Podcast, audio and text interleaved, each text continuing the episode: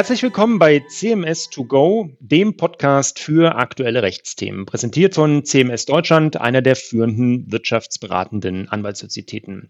Wie Sie wissen, diskutieren wir hier mit Expertinnen und Experten zu Themen, die die Rechtswelt täglich bewegen. In unserem Update Commercial geht es dabei um Themen rund um Vertriebsrecht, Handels- und Zivilrecht, aber auch um Produkthaftungs- und produktsicherheitsrechtliche Themen.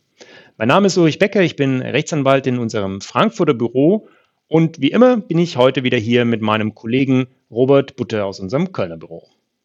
Hallo Uli. Ja, wir hatten hier eine längere Sommerpause, in der wir allerdings nicht untätig waren. Ne? Du hast ja mit zwei anderen Kollegen zwei Podcast-Sendungen zu Sonderthemen gemacht, aber das ist jetzt wieder mal eine reguläre Sendung, wo wir einfach ein paar aktuelle spannende Themen auf der Pfanne haben. Absolut. Insofern war meine Aussage natürlich so ein bisschen falsch zu sagen, ich bin wie immer hier mit meinem Kollegen Robert Butte. Also genauer genommen wieder mit Robert hier. Ich habe mir eine Pause gegönnt. genau, eine kreative Pause. Ja, nach dem Lieferketten-Sorgfaltspflichtengesetz und einem Sonderbeitrag zum Thema Geschäftsgeheimnisschutz geht es jetzt wieder um spannende Urteile, die wir unseren Hörerinnen und Hörern heute mitteilen wollen. Also zunächst, Robert, geht es ja um dein Steckenpferd und, und sozusagen Lieblingsthema, Handelsvertreterausgleichsanspruch. Da hat das Kammergericht Berlin ja eine wichtige Entscheidung getroffen. Und die beiden weiteren nächsten Urteile kommen dann vom Europäischen Gerichtshof. Also wir gehen ein wenig ins Europäische. Einmal ein relativ scharfes Urteil zum Produkthaftungsrecht, was es damit auf sich hat, gleich und ein sehr interessantes Urteil zur Frage, ob der Vertrieb von Software nun eigentlich unter die Handelsvertreterrichtlinie fällt oder nicht. Und abrunden wollen wir es mit einem Urteil vom OLG Bamberg zu pauschaliertem Schadenersatz in Einkaufsbedingungen. Das ist ein Urteil, was viele Unternehmen und viele unserer Mandanten derzeit in Unruhe versetzt und ob das berechtigt ist. Dazu gleich mehr. So, Robert, du startest mit dem Kammergericht Berlin. Genau. Kammergericht Berlin, Urteil vom 22. Februar diesen Jahres, äh, betrifft, wie du schon sagtest, den Ausgleichsanspruch des Handelsvertreters. Ja, also ganz kurz Handelsvertreter, Stichwort Abfindung nennen es ja viele. Ne? Am Ende eines Vertrages äh, der Punkt, über den sich meistens die Parteien dann streiten, weil er auch vorher nicht geregelt werden kann, verbindlich, sondern das richtet sich eigentlich ausschließlich nach dem Gesetz da es da immer um sehr viel Geld geht, das ist also sehr streitträchtig und äh, kurz gesagt, es ist eine Kompensation, die der Handelsrichter dafür bekommt, dass er neue Kunden akquiriert hat und der Unternehmer diese dann weiter nutzen kann. Aber heute in dem konkreten Fall geht es nicht darum, wie man den berechnet, sondern eher darum, ob er eigentlich entstanden ist oder weggefallen ist. Denn das Gesetz sieht auch einige Fälle des Wegfalls vor. Ja, aber ob er überhaupt besteht oder nicht, ist ja mindestens genauso spannend wie die Frage, wie hoch er dann ist. Richtig, natürlich. Ist ja, wie gesagt, ein Dauerbrenner, von daher kommt das sicherlich nochmal wieder. Also hier geht es um den Teilaspekt des Ausgleichs. Das Gesetz sieht zwei wichtige Fälle vor. Es gibt noch einen dritten, der also in der Praxis keine Rolle spielt, keine große. Der Ausgleichsanspruch fällt also weg, wenn der Handelsvertreter selbst kündigt, ohne dass er dazu und einen besonderen Grund hat aber auch wenn der Unternehmer kündigt, dann allerdings nur, wenn äh, ein wichtiger Grund vorliegt, der in einem schuldhaften Verhalten des Handelsvertreters besteht. Und genau so ein Fall hatte das Kammergericht Berlin jetzt zu entscheiden. Das Verschulden bestand also darin, dass der Handelsvertreter seinem Prinzipal verschwiegen hatte, dass seine Ehefrau im Begriff war, eine Handelsvertretung für den schärfsten Wettbewerber des Prinzipals zu übernehmen. Dieses Verschweigen wurde als schwerer Verstoß gegen das Vertrauensprinzip sozusagen angesehen. Also spannend, der Verstoß eigentlich primär erstmal bei der Lebensgefährdung oder bei der Ehefrau gewesen, nämlich äh, den Wettbewerber, aber der Anknüpfungspunkt für den Verstoß dann eben das Nicht-Erzählen. Genau, also wenn die Ehefrau jetzt sagen wir mal irgendwo ein separates Büro gehabt hätte und da ihrer Tätigkeit nachgegangen wäre, wäre das glaube ich auch kein Problem gewesen. Beide Ehepartner haben aber ihre Handelsvertretung von der ehelichen Wohnung aus betrieben, hatten freien Zugang zu allen Unterlagen des Ehepartners. Das war also noch eine klassische Ehe die auch noch sozusagen gelebt wurde und das hatte der Handelsvertreter verschwiegen. Irgendwann kam es raus und dann führte das aber nicht sofort zur Kündigung, sondern der Unternehmer hat, warum auch immer, mit der fristlosen Kündigung dann zweieinhalb Monate gewartet. Und der Handelsvertreter hat darauf seinerseits mit einer Kündigung reagiert, weil er der Meinung war, die Kündigung wäre eigentlich unberechtigt. Und so landete das Ganze dann vor Gericht. Parteien waren sich einig, dass der Vertrag beendet war. Jetzt wollte der Handelsvertreter also den Ausgleich äh, geltend machen und das Kammergericht hatte darüber zu entscheiden, ob das jetzt ein äh, Wegfallgrund war, also ein Fall, den das Gesetz ebenso regelt, wie ich eben äh, beschrieben habe. So, nochmal zur Erinnerung, das Gesetz sieht vor, dass der Ausgleichsanspruch dann wegfällt, wenn der Unternehmer kündigt und zweitens ein wichtiger Grund wegen eines schuldhaften Verhaltens des Handelsvertreters besteht. Und das konkrete Problem hier war, dass die Kündigung des Unternehmers wohl unwirksam war. Warum war sie unwirksam? Weil der Unternehmer sich zu viel Zeit gelassen hatte mit der Überlegung, soll ich kündigen oder soll ich nicht kündigen? Also ein übliches Problem, ne? Das ist ein übliches Problem. Es gibt da so eine Faustregel, die der BGH mal entwickelt hat. Also wenn man zwei Monate wartet, das war so ein Fall, den er mal entschieden hat, dann ist das schon zu viel. Äh, wo jetzt genau die richtige Länge ist, weiß man nicht. Also ich berate immer so ein bisschen maximal einen Monat warten und dann spätestens sollte die Kündigung rausgehen, denn sonst kriegt man Probleme. So, also ich also, glaube, man kann schon sagen, jedenfalls sollte man als Empfehlung sagen, je schneller, desto besser. Genau, das ist auf jeden Fall immer gut, selbst wenn man da möglicherweise Porzellan zerschlägt und auch eine gewisse Rücksichtnahme natürlich walten lassen wollte. So, und jetzt hat das Kammergericht aber entschieden, dass der Wegfall des Ausgleichsanspruchs nach dem Gesetz nicht die Wirksamkeit der Kündigung voraussetzt. Das ist ja zunächst mal ein interessanter Gesichtspunkt, denn im Gesetz steht ja, Unternehmer muss kündigen und da denkt man, er muss wirksam kündigen. Das ist aber nicht der Fall. Also das Kammergericht hat nochmal festgestellt, dass es eigentlich drei Voraussetzungen gibt. Die Kündigung, den wichtigen Grund, der in einem schuldhaften Verhalten bestehen muss und, was im Gesetz so nicht ausdrücklich drin steht, die Kausalität zwischen dem einen und dem anderen. Das heißt also, der Unternehmer muss wegen des wichtigen Grundes kündigen. Es ist aber nicht erforderlich, dass die Kündigung tatsächlich auch selbst zur Beendigung des Vertrages führt.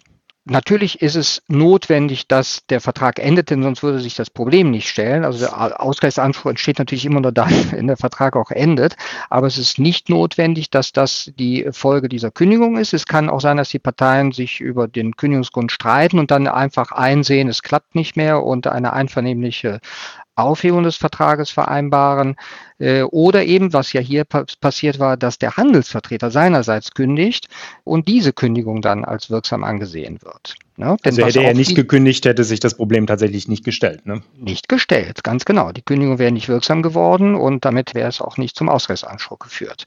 Und äh, das ist also äh, jetzt die wichtige äh, Botschaft aus diesem Urteil. Interessant ist übrigens, dass die europäische Richtlinie noch nicht mal eine Kündigung verlangt, sondern die setzt eigentlich nur die Beendigung des Handelsvertretervertrages voraus, ohne zu sagen, wodurch. Aber äh, es muss eben, wie gesagt, eine Beendigung sein, die wegen eines solchen wichtigen Grundes stattfindet das deutsche Gesetz weicht da so ein bisschen von der Richtlinie ab. Deshalb sollte ähm, also für einen deutschen Unternehmer der Praxistipp gelten, dass man lieber kündigt und sich nicht dann mit dem Handelsvertreter einvernehmlich auf eine Beendigung einigt. Also Botschaft, also festzuhalten ist, Kündigung sollte ausgesprochen werden oder muss nach deutschem Recht ausgesprochen werden, muss aber selber nicht unbedingt wirksam sein. Das ist in kurzen Worten das, was sich so aus dem Gesetz nicht ergibt und vom Kammergericht jetzt festgestellt wurde. Ja, spannend, spannendes, spannendes Urteil. Ja, also insbesondere das Thema mit der äh, Kündigungsfrist oder Kündigungsausübungsfrist stellt sich hier in der Praxis tatsächlich. Du hast eben schon das Thema ähm, Rücksichtnahme angesprochen. Häufig haben ja Mandanten dann das Bedürfnis, den Sachverhalt auch noch bis ins Letzte aufzuklären und äh, vergessen darüber, ja, vielleicht auch aus Rücksichtnahme auf eine lange Geschäftsbeziehung dann rechtzeitig zu kündigen werden. Das ähnlich auch in einem Fall schon, dass es dann halt zu spät war. Das ist immer eine sehr eine Einzelfallfrage. Ähm, ähm, keine wirkliche Einzelfallfrage war das Urteil, was ich jetzt mitbringe, weil es eigentlich eine ganz mhm. wichtige wegweisende Entscheidung war. Ich hatte es vorhin eingeleitet mit einem scharfen Urteil. Was meine ich mit scharfem Urteil? Es geht hier um, ja, im weitesten Sinne Meerrettich. Ähm, aber es geht ja, der ja scharf sein kann, aber äh, ich weiß nicht, ob das wenn er, wenn er gut ist, ist, ja. ja, es nimmt darauf Bezug. Es geht im, im Großen und Ganzen um das Thema Produkthaftung und die Produkthaftungsrichtlinie. Was war passiert? Das Urteil des EuGHs, das sogenannte Kronenzeitungsurteil, ähm, war eine äh, Entscheidung über die Auslegung der Produkthaftungsrichtlinie. Was war passiert? Die Beklagte äh, war der Verlag für die äh, sogenannte Kronenzeitung. Das ist eine äh, in Österreich veröffentlichte Zeitung. Und dort gab es eine Rubrik, ich versuche es mal so auszusprechen, wie es hier steht, wahrscheinlich nicht ausreichend österreichisch, aber da steht hingeschaut und gesund gelebt. Und in dieser Rubrik gab es einen Artikel über die Vorzüge einer Auflage aus geriebenen Kränen und Kräne ist ein anderer Ausdruck für Meerrettich, deswegen scharf. Und zwar hatte der Kräuterpfarrer Benedikt einen Artikel gemacht, wo es darum ging, wie man Rheumaschmerzen lindern kann mit frisch gerissenen Kränen. Und der kann nämlich, äh, wenn er aufgelegt wird, dann eben zu, die Schmerzen verringern. Man muss dann sich vorher irgendwie mit fettigem pflanzlichen Öl oder mit Schweineschmalz einreiben. Mm, lecker, das mm, klingt ja lecker. Ja, mm. genau. Und dann den geriebenen Krenn drauflegen und anpressen. Und in, der, in diesem Artikel, in diesem Beitrag stand dann, die Auflage kann man durchaus zwei bis fünf Stunden oben drauf lassen, also auf der Haut lassen, bevor man sie wieder entfernt. Und das wäre eine gute ableitende Wirkung. Das Problem war nur, das war jetzt nicht ganz korrekt, denn statt zwei bis fünf Stunden hätte es zwei bis fünf Minuten heißen müssen. Und das macht ja doch schon einen deutlichen Unterschied. Die Klägerin hatte das eben tatsächlich etwa drei Stunden auf dem Fußgelenk gehabt und hat es dann erst bei wirklich starken Schmerzen aufgrund einer toxischen Hautreaktion runtergenommen und hatte natürlich wirkliche Reaktionen, die medizinische Behandlung erforderlich machten und diese Behandlungskosten und alle etwaigen künftigen Folgen wollte sie nun von dem Krone Verlag haben, weil der Artikel in der Kronenzeitung ja falsch war. Jetzt stellte das Gericht, das vorliegende Gericht aus Österreich, die entscheidende Frage, ist denn eine Haftung nach der Produkthaftungsrichtlinie hier relevant? Und dazu muss man wissen, nach der Produkthaftungsrichtlinie haftet der Hersteller eines Produktes, wenn dieses Produkt fehlerhaft ist. Die große Frage ist jetzt, haben wir hier ein Produkt, was fehlerhaft ist? Also, dass der Artikel jetzt nicht ganz optimal war, da dürfte keine große Diskussion dazu bestehen. Äh, zwischen fünf Stunden und fünf Minuten ist ein immenser Unterschied. Und diese Frage, wenn eine, wir nennen es geistige Leistung irgendwo verkörpert wird, also tatsächlich so ein Beitrag, das wird sehr umstritten diskutiert.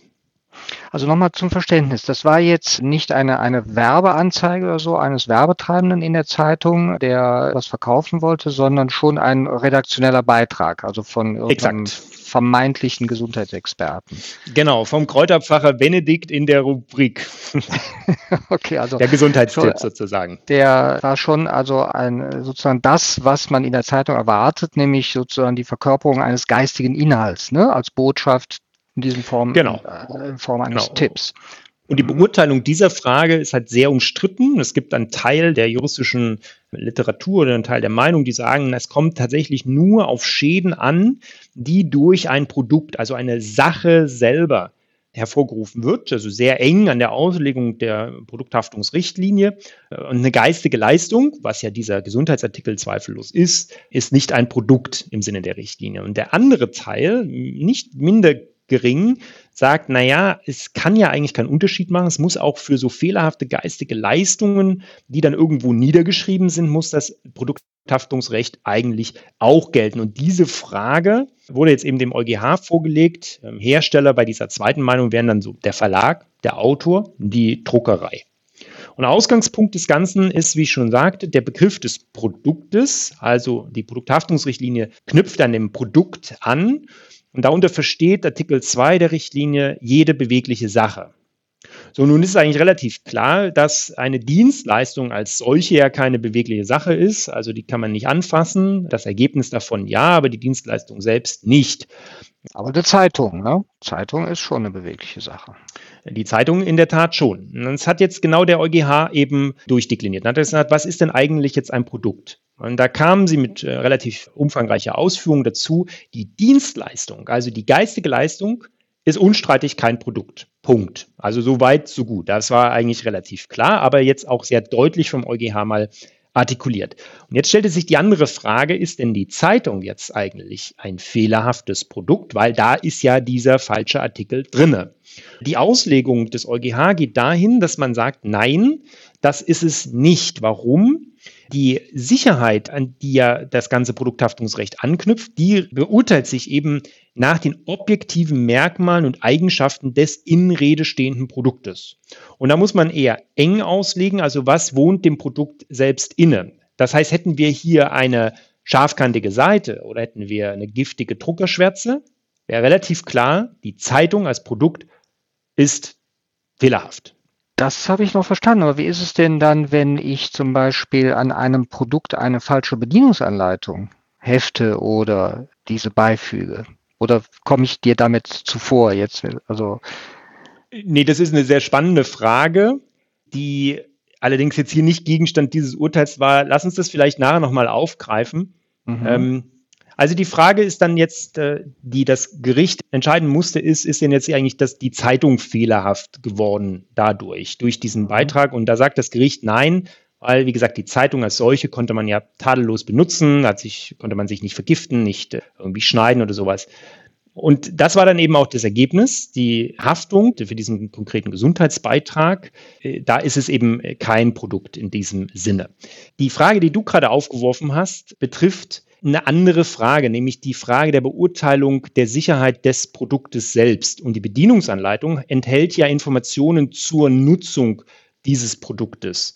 Das heißt, ein Produkt, was an sich da so steht und eigentlich ganz gut aussieht und jetzt auch nicht äh, explodiert oder irgendwie scharfkantig ist, kann per se ja erstmal auf den ersten Blick sicher sein, aber durch fehlende Sicherheitshinweise oder falsche Sicherheitshinweise kann das Produkt als solches fehlerhaft werden. Die Bedienungsanleitung als solches wäre aber, glaube ich, nicht das entscheidende Element, sondern das Entscheidende ist die Kombination aus beiden. Das heißt, durch eine fehlerhafte Instruktion würde dann das Produkt fehlerhaft werden. Ja, also das wäre mhm, das die Intention ja. der Bedienungsanleitung. Das Urteil des EuGH hat aber vor allen Dingen eine ganz, ganz interessante Weiterung. Es gibt eine, eine riesige Diskussion, wie eigentlich Software behandelt wird. Software ist ja per se eine geistige Leistung eben nicht zwingend verkörpert. Sie kann verkörpert sein, wenn sie zum Beispiel auf einem USB-Stick ist oder auf einer DVD, CD-ROM hat, glaube ich, heute keiner mehr. Also wenn sie so verkörpert ist, und dann vertritt ein Teil der Literatur die Meinung, ja, dann ist es verkörpert und dann ist es eben auch entsprechend ein Produkt. Die ersten Stimmen zu diesem Urteil Kronenzeitung meinen jetzt daraus ableiten zu können, dass hier eine ganz klare Differenzierung zwischen geistiger Leistung und Sache erfolgt ist, sodass also Software per se kein Produkt sein kann. Das ist eine relativ umstrittene Frage. Die europäische Literatur, die europäischen Meinungen dazu gehen komplett konträr. Man sagt so als Daumenmerkmal, wenn es gar nicht verkörpert ist, dann ist es kein Produkt, logischerweise. Wenn es verkörpert ist, dann schon. Aber das ist ehrlicherweise willkürlich, weil was ist eigentlich jetzt der Unterschied oder warum soll jemand nicht haften für eine fehlerhafte Software, nur weil sie rein online verfügbar ist? Also da fehlt mir so ein bisschen die Logik dahinter und ich glaube, man kann das Urteil Kronenzeitung schon in diese Richtung interpretieren, dass eben die Software als solches nicht das entscheidende Merkmal erfüllt, bewegliche Sache, dementsprechend nicht unter die Produkthaftungsrichtlinie fällt. Das hat jetzt natürlich die Europäische Union schon erkannt. Und da entwickelt sich gerade derzeit einiges. Es gibt das sogenannte Inception Impact Assessment von 2020, 2021. Da ist jetzt im Moment die Konsultation im zweiten Quartal zu Ende gegangen. Und dort werden die Probleme, die sich aus künstlicher Intelligenz, Internet der Dinge, Robotik im Hinblick auf solche Aspekte stellen und wo dann eben die Produkthaftungsrichtlinie von 1985 halt ehrlicherweise ein bisschen in die Jahre gekommen ist, die werden jetzt zur Disposition oder zur Diskussion gestellt und auch verschiedene Vorschläge gemacht, wie man die Produkthaftungsrichtlinie weiterentwickelt möglicherweise eine Produkthaftungsverordnung, wobei ich das glaube, dass das nicht kommt, sondern eher als Richtlinie bleibt. Aber da sind aktuell sehr viele Diskussionen im Gange und dieses Urteil vom EuGH zur Kronenzeitung hat das jetzt, glaube ich, nochmal ordentlich befeuert, weil jetzt eigentlich ja, gut und belastbar vertreten werden kann, Software als solche fällt nicht runter. Vielleicht noch ein wichtiger mhm. Hinweis. Wenn Software in ein Produkt inkorporiert ist, also zum Beispiel die smarte Kaffeemaschine, dann wird durch diese Software, das ist ein bisschen vergleichbar mit dem von der Betriebsanleitung, was du eben, Bedienungsanleitung, was du eben gesagt hast, dann wird möglicherweise durch eine fehlerhafte Software das Produkt mangelhaft. Ja? Das sind so die spannenden Fragen, die sich rund um dieses Urteil entspinnen. Ich verstehe. Also aus einem Urteil über die Frage, wie lange man Meerrettich auf die Haut auftragen kann, entsteht jetzt eine Riesendiskussion zu einem ganz anderen Thema, nämlich Software. Aber das ist Absolut. auch eine sehr schöne Überleitung zu meinem Urteil, das ich jetzt noch kurz berichten wollte, das auch vom EuGH stand, sehr aktuell, 16. September. Da geht es nämlich genau um Software und ich habe so ein bisschen den Eindruck, während du das so erzählt hast, dass der EuGH da irgendwie in eine andere Richtung geht. Also während äh, bei dir ist ja so die Tendenz, alles was so irgendwie Dienstleistung vergeistigt oder so nicht richtig physisch äh, tangibles äh, Hardware ist, ist eher kein Produkt. Äh, bei mir geht es genau in die entgegengesetzte Richtung. Wohlgemerkt vom gleichen Gericht, ne? Vom gleichen Gericht. Weiß nicht, ob dieselben Richter da, aber zumindest haben sie sich nicht abgestimmt. Also, worum ging es? Es waren zwei englische Unternehmen. Es ging um, das eine war ein Softwarehaus, also ein Softwareentwickler und das andere sollte die Software vertreiben, war also der Vertriebsmittler. Der Verkauf dieser Software an die Kunden erfolgte rein unphysisch, nämlich es wurde erstmal ein Lizenzvertrag geschlossen abgeschlossen. Dann bekam der Kunde einen Link zur Software und ein Passwort. Physisch wurde also überhaupt nichts übergeben. Dieser Vertriebsvertrag äh, zwischen diesen beiden englischen Unternehmen wurde dann irgendwann beendet. Die näheren Umstände spielen keine Rolle. Jedenfalls der Softwarevertreiber verklagte dann das Softwarehaus auf Handelsvertreter ausgleichen. Damit bin ich wieder bei meinem Lieblingsthema, wie du eingangs schon zutreffend festgestellt hast. so, und es stellte sich also die Frage, ob die Vermittlung von Lizenzverträgen eigentlich als Handelsvertretertätigkeit anzusehen ist. Jetzt muss man dazu wissen, dass das englische Handelsvertreterrecht voraussetzt, dass es bei der Vertriebstätigkeit um den Ankauf oder Verkauf von Ware geht. Also da wird der Begriff der Ware verwendet. Das entspricht auch der Handelsvertreterrichtlinie der EU, die ebenfalls voraussetzt, dass ein Handelsvertreter nur dann ein solcher ist, wenn er die Aufgabe hat, eben den Verkauf oder Ankauf von Waren zu vermitteln. Und jetzt stellte sich also für den EuGH die Frage, ob die Vermittlung von Lizenzverträgen die dann überhaupt nicht dazu führen, dass irgendwelche Ware physisch übergeben wird, darunter fällt oder nicht. Aber wenn ich das richtig in Erinnerung habe, wäre das in Deutschland, glaube ich, kein großes Problem gewesen, oder?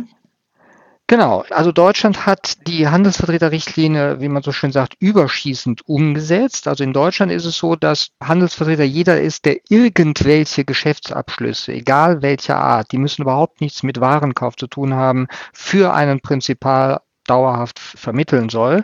Aber warum das jetzt für Deutschland dann trotzdem interessant ist, werden wir gleich noch sehen. So, was hat der EuGH gemacht? Der hat also den Begriff der Ware und des Verkaufs von Ware wie man so schön sagt, autonom ausgelegt, also nicht nach irgendwelchen äh, schon bekannten Kriterien, sondern aus der Richtlinie, also aus der Handelsregelrichtlinie heraus selbstständig ausgelegt und hat festgestellt, dass Ware alles das ist, was einen Geldwert hat und daher Gegenstand von Handelsgeschäften sein kann. Und der Verkauf ist jede Vereinbarung, mit der man Rechte an sowohl körperlichen als auch nicht körperlichen Gegenständen, also auch an reinen, ich sage jetzt mal Urheberrechten oder ähnlichen Dingen, gegen Entgelt auf eine andere Person übertragen kann. Damit hat man einen sehr, sehr weiten Warenbegriff und einen sehr weiten Begriff des Vorgangs Verkauf, also ganz anders als eben der EuGH im Zusammenhang mit der Kronenzeitung. Und somit war klar, das war das Ergebnis dieser Entscheidung, dass die Lieferung eines Computerprogramms, dadurch, dass man das Programm irgendwie zugänglich macht für den Kunden, in der Regel durch einen Link und eben nicht durch eine Verkörperung auf irgendeinem Datenträger und der Kunde dafür etwas zahlt, als Verkauf von Ware ansehen kann spannendes Urteil. Du hast eben gesagt, auch für Deutschland hat es trotzdem Relevanz. Kannst du das noch ein bisschen ausführen? Genau, also wenn jetzt zwei deutsche Unternehmen genau diesen Rechtsstreit geführt hätten, wäre das niemals beim EuGH gelandet, weil der deutsche Richter hätte einfach in das deutsche Gesetz geguckt, hätte festgestellt, also Handelsrichter ist, wer einfach die Aufgabe hat, Geschäftsabschlüsse, welcher Art auch immer, zu vermitteln und dass das natürlich der Abschluss eines Lizenzvertrages darunter fällt, wäre völlig klar gewesen. Aber wir haben natürlich äh, sehr viele Softwarevertriebsunternehmen in Deutschland, die für äh, Softwarehäuser im Ausland hier Vertriebstätigkeit entfalten. In diesen Verträgen ist natürlich in der Regel das Recht des Softwarehauses vereinbart. Also nehmen wir mal das erste Beispiel ein, äh, das sitzt irgendwo in einem anderen EU-Land, wo die Richtlinie nicht überschießend umgesetzt wurde. Beispiel hier England, aber es gibt natürlich zahlreiche andere EU-Länder, wo das auch der Fall ist. Äh, und da würde sich auch die Frage stellen, hat so eine Firma, die in Deutschland sitzt und dann ähm, eben diese Vertriebstätigkeit entfaltet, am Ende des Vertrages einen Ausgleichsanspruch? Antwort ist also ganz klar ja. Das ist also die gute Botschaft für diese Art von Unternehmen. Und man kann sozusagen die Konsequenzen dieses Urteils noch ein bisschen auf die Spitze treiben, wenn man ähm, an die Ingmar-Entscheidung des EuGH denkt. Also da war es zum Beispiel ein Fall eines amerikanischen Unternehmens, war kein Softwareunternehmen, aber das könnte man jetzt hier so mal sich den Fall vorstellen. Also ein US-amerikanisches Softwarehaus beauftragt einen deutschen Vertriebspartner hier in Europa eben die Software zu vertreiben auf diese Weise. Klammer auf, genau so einen Fall hatte ich auch schon mal. Dann wird natürlich amerikanisches Recht irgendeines Bundesstaates vereinbart. Das amerikanische Recht kennt den Ausgleichsanspruch überhaupt nicht. Das ist für die ein völliges Fremdwort. Und die kämen natürlich im Traum nicht auf die Idee, zu, sagen wir, damit zu rechnen, dass dann am Ende ein Ausgleichsanspruch gezahlt werden müsste. Aber da hat der EuGH in einer, einer Entscheidung aus dem Jahr 2000, das ist die berühmte Ingmar-Entscheidung in so einer Konstellation, wie gesagt, damals ging es nicht um Software, aber das wäre jetzt hier auch anwendbar, gesagt, diese Rechtswahl ist unwirksam, soweit sie gegen die europäische Handelsvertreterrichtlinie verstößt. Also die ist, die durchbricht sozusagen die privatautonome Rechtswahl der Parteien. Und äh, somit ist äh, die Auswirkung eines solchen Urteils gar nicht zu unterschätzen. Wirklich spannend. Was ich wirklich faszinierend finde, ist, dass das gleiche Gericht, äh, vielleicht unterschiedliche Richter, also äh, trotzdem hinsichtlich des Produktes, nenne ich es jetzt bewusst mal so, Software einmal sagen, es ist ein Produkt oder eine Ware und einmal es ist kein Produkt. Also faszinierend. Ja, es sind unterschiedliche Bereiche, einmal Haftung und einmal das Handelsvertreterrecht. Und dann kommt dasselbe Gericht sozusagen zu unterschiedlichen Interpretationen. Finde ich spannend. Ich sage dann immer so, lieber europäischer Gesetzgeber, versuch mal ein wenig mehr Harmonisierung auch an dieser Stelle. Ja. Ja, Genau, ich hatte vorhin schon einleitend gesagt, dass es noch zum Abschluss ein Urteil gibt, was im Moment bei unseren Mandanten und vielen Unternehmen für Unruhe sorgt. Das ist das Urteil des OLG Bamberg zu der Frage, dürfen eigentlich pauschale Schadensersätze AGB-rechtlich vereinbart werden? Also worum ging es hier konkret? Warum ähm, die Unruhe? Die Unruhe kommt daraus, dass es ein Urteil ist, was sehr medienwirksam, also in Anführungszeichen medienwirksam, im breiten Mandantenspektrum gestreut wurde. Also viele Lieferanten sind auf dieses Urteil des OLG Bamberg aufmerksam gemacht worden, teils von Verbänden, teils von Kanzleien, mit dem Hinweis, Achtung, guckt mal bitte die einkaufenden Unternehmen, oftmals sind das große Handelsunternehmen, die verwenden wohl jetzt nach dem OLG Bamberg unwirksame Schadenspauschalklauseln. Und wenn man sich das etwas genauer anguckt, dann mag die Unruhe sicherlich etwas getrieben sein, aber sie ist ein wenig unberechtigt, weil viele Entscheidungen des OLG Bambergs, die getroffen wurden, gar nicht neu sind, sondern vorher schon von, von dem BGH relativ umfassend und abschließend geregelt oder entschieden wurde. das Besondere ist, dass jetzt mal tatsächlich eine Klausel, die so wirklich typisch ist, aufgegriffen wurde und für unwirksam erklärt wurde. Was war das für eine Klausel? Klausel lautete, die garantierte Lieferzeit wird mit so und so viel Arbeitstagen ab Bestelldatum festgelegt.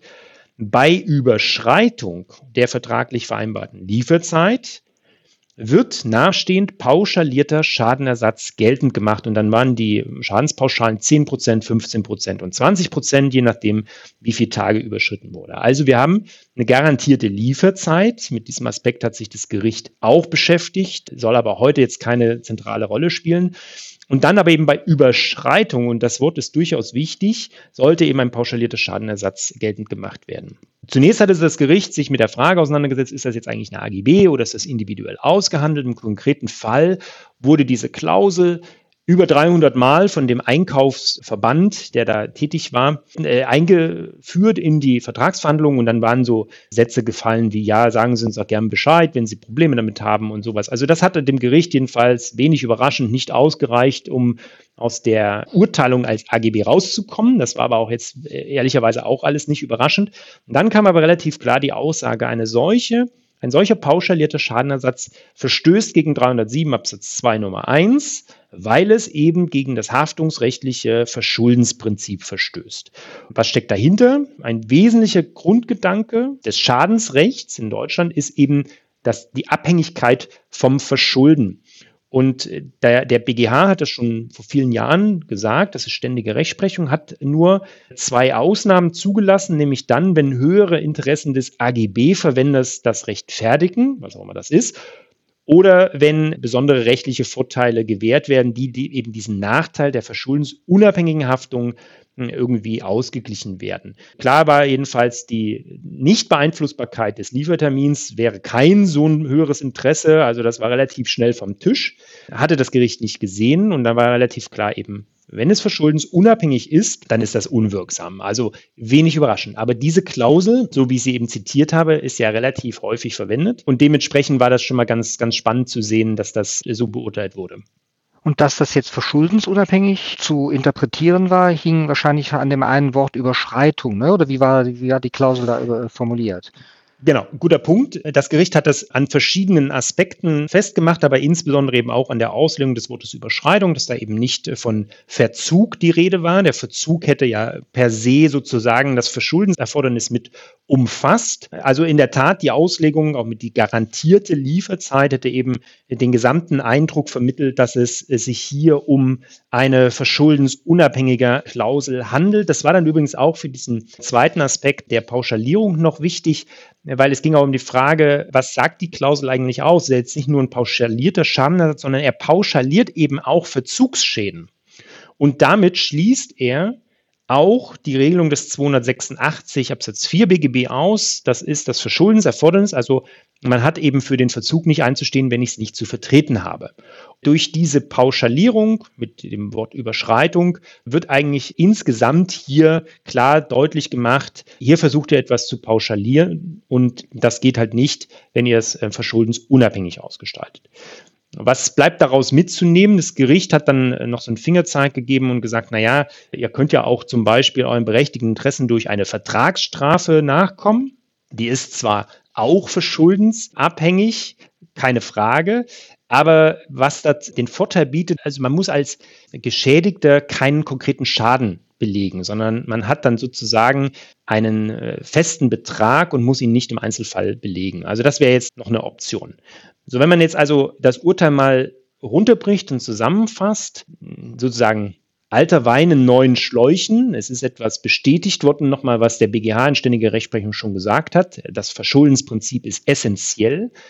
Aber äh, man kann tatsächlich den Unternehmen, die versuchen, pauschalierte Schadenersatzklauseln zu verwenden, sehr deutlich nur empfehlen, dass diese Klauseln sich mal, dass man sich die mal genauer anschaut und prüft, ob sie eben mit diesen Anforderungen übereinstimmt. Ja, was ich in solchen Fällen auch immer empfehle, und du hast es ja schon angesprochen, indem du so ein bisschen den Vergleich zur Vertragsstrafe gezogen hast, ist, dass man sich erstmal im Klaren darüber werden soll als Klauselverwender, was will ich eigentlich? Will ich eine Schadenspauschale oder will ich eine Vertragsstrafe? Und dann, je nachdem, wie man diese Weichenstellung dann getroffen hat, man muss dem Mandant natürlich erklären, was der Unterschied ist und welche Anforderungen dann gestellt werden, muss man eben die Klausel entsprechend, gerade in AGB, äh, sehr unterschiedlich gestalten. Also beispielsweise bei der Schadenspauschale wird man in der Regel Regel, ich weiß nicht, ob es immer so ist, aber meistens auch sagen müssen, der muss sich dem Verwendungsgegner ja die Möglichkeit geben, auch nachzuweisen, dass äh, tatsächlich ein geringerer oder gar kein Schaden entstanden ist. Ne? Da gibt es so bestimmte Faustregeln, die man da beachten muss. Bei der Vertragsstrafe wiederum darf das in der Regel eine bestimmte Höchstsumme des Auftragswertes nicht überschreiten. Also da gibt es so Spielregeln, die man beachten muss und die sehr unterschiedlich sind, je nachdem, welche der beiden Dinge man wählt. Aber die, sich das erstmal klar zu machen, das ist, glaube ich, ganz wichtig auch. Ne? Und da muss man eben bei der Formulierung sehr genau aufpassen, weil hier war halt klar vom Schadenersatz die Rede. Dementsprechend war da eigentlich für eine Auslegung im Hinblick auf eine Vertragsstrafe gar nicht äh, der Raum geschaffen. Das ging hier nicht, obwohl die Beklagte, dieser Einkaufsverband, Gericht gerichtlich behauptet hatte, die wird ja ganz anders gehandhabt, diese Klausel, nämlich als Vertragsstrafe. Und hat das Gericht gesagt, ja, das ist sozusagen jetzt vielleicht eure Vorgehensweise, aber darauf kann man sich ja nicht verlassen, sozusagen. Ähm, Wer schreibt, der bleibt. Wort, ne? äh, genau. Dann auf, sozusagen aufpassen bei dem, was man schreibt. Genau. Also, ähm, ich weiß, es gibt viel Unruhe bei unseren Mandanten, vielleicht nicht wirklich komplett unberechtigt, äh, weil es jetzt den Anlass gibt, sich diese Klauseln mal anzuschauen wieder und zu prüfen. Aber es ist jetzt auch nicht wirklich was extrem Neues. Aber es gibt den Anlass, jetzt sozusagen mal wieder ein bisschen Unruhe in die Branche zu bringen. Ja, das äh, wäre dann sozusagen das vierte von vier Urteilen. Wir sind durch. Robert, heute war es doch ein bunter Strauß an Themen, fand ich, so alles in allem. Fand ich auch. Sehr international mit zweimal EuGH und ja, wir freuen uns auf die nächste Folge. So, damit sind wir nämlich in der Tat schon am Ende unseres heutigen Podcasts. Robert Butte und ich hoffen, dass es Ihnen sehr gefallen hat und dass Sie bald wieder reinhören mit neuen spannenden Themen. Und wie immer die Bitte, wenn Sie Fragen, Anmerkungen, Anregungen haben, Wenden Sie sich gerne an Robert und mich. Unsere Kontaktdaten finden Sie in den Show Notes. Dort finden Sie auch weitere Informationen zu unserem Podcast und wie Sie zum Beispiel auch unseren CMS-Newsletter für Commercial abonnieren können. Das sind auch immer wieder spannende Informationen rund um vertriebsrechtliche Themen. Genau. Dann würde ich sagen, bis zum nächsten Mal. Ihr Ulrich Becker. Und ihr Robert Budde.